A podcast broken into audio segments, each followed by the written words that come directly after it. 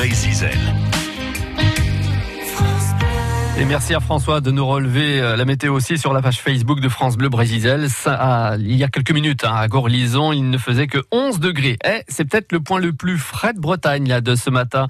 Bon week-end, belle journée. Merci beaucoup François. Nous allons maintenant à Plounérin, l'est de Morlaix, là près des Landes, prairies et étangs, euh, pour observer les libellules en particulier. Avec RL Belloni, nous allons donc euh, longer la Nationale 12, la voie express, hein, avec Clément Coinon du Centre régional d'initiation à la rivière et pour observer donc euh, ces libellules, les demoiselles, j'aime bien le terme, hein. parmi les, 57 espèces bressantes en Bretagne, 33 sont observées à Plounérin. Un geste précis et hop, de la couleur au fond du filet. On a attrapé quelque chose un peu plus gros là, c'était le, défi de la journée. Alors ça se mérite un peu parce qu'on a traversé toutes les landes, les landes humides pour arriver jusqu'ici. Et on va regarder un petit peu ce que c'est. Je vais la mettre dans une grande boîte pour pas pas la blesser.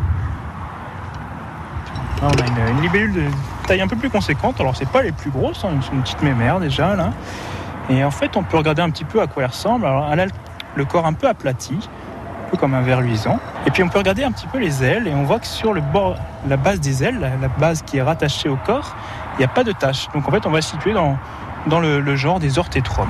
Elles ont toutes quatre ailes Elles ont toutes quatre ailes, hein, c'est ce qui constitue un petit peu, euh, un peu nos libellules, là, c'est ces quatre ailes-là. Il y a deux, deux grands sous-ordres, en fait, il y a les, demoiselles et les libellules, ce qu'on appelle les libellules, et c'est ce qu'on appelle scientifiquement les anisoptères. Alors aniso pour dire euh, non identique ou différent, tout simplement parce qu'elles ont quatre ailes deux par deux, deux ailes de deux différentes tailles en fait. Alors que les zygoptères, les demoiselles, elles, vont avoir quatre ailes identiques. Donc là, si on regarde un petit peu, on voit que les, ailes de devant sont un peu plus fines, un peu moins larges que les ailes, les ailes de derrière.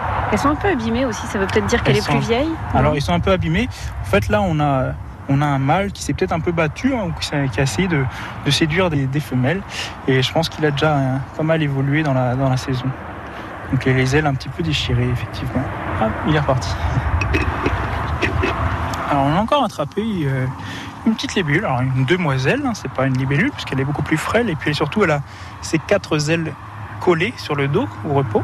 En général, quand on trouve comme ça des, petites demoiselles toutes bleues, assez, assez vives, ce sont ce qui constitue la, grande famille des, agrillons. Et pour les reconnaître, il faut regarder en fait, hop, juste derrière leurs ailes, il y a un dessin. Et en fonction de la forme de ce dessin-là, eh ben, on va savoir euh, si c'est telle ou telle espèce. Et là, si on regarde un petit peu, le dessin il ressemble à un pommier ou un champignon ou à une coupe, on peut l'appeler comme on veut. Et c'est ce qu'on appelle l'agrion porte-coupe. Voilà. Hop, je vais le poser et puis ça a envolé. Donc en fait c'est bleu et noir. bleu et noir, oui. Alors au loin, on a vraiment l'impression qu'elle est toute bleue, que tout son corps est bleu. Et puis en regardant un peu plus près, on peut voir les, motifs et surtout le motif sur l'arrière de l'arrière de son, de son thorax, sur le deuxième segment parce que les, libellules en fait sont coupées en 10 segments, 10 petits segments et chacune a des motifs, euh, des motifs différents. Impressionnant hein, quand même hein, cette euh, voilà cette description de la libellule. Merci beaucoup à Irel Belloni pour cet échange à l'instant avec Clément Coinon du Centre régional d'initiation à la Rivière. Là nous étions euh, tout près de la voie express, la nationale 12 à Plounérin donc à, à l'est de Morlaix.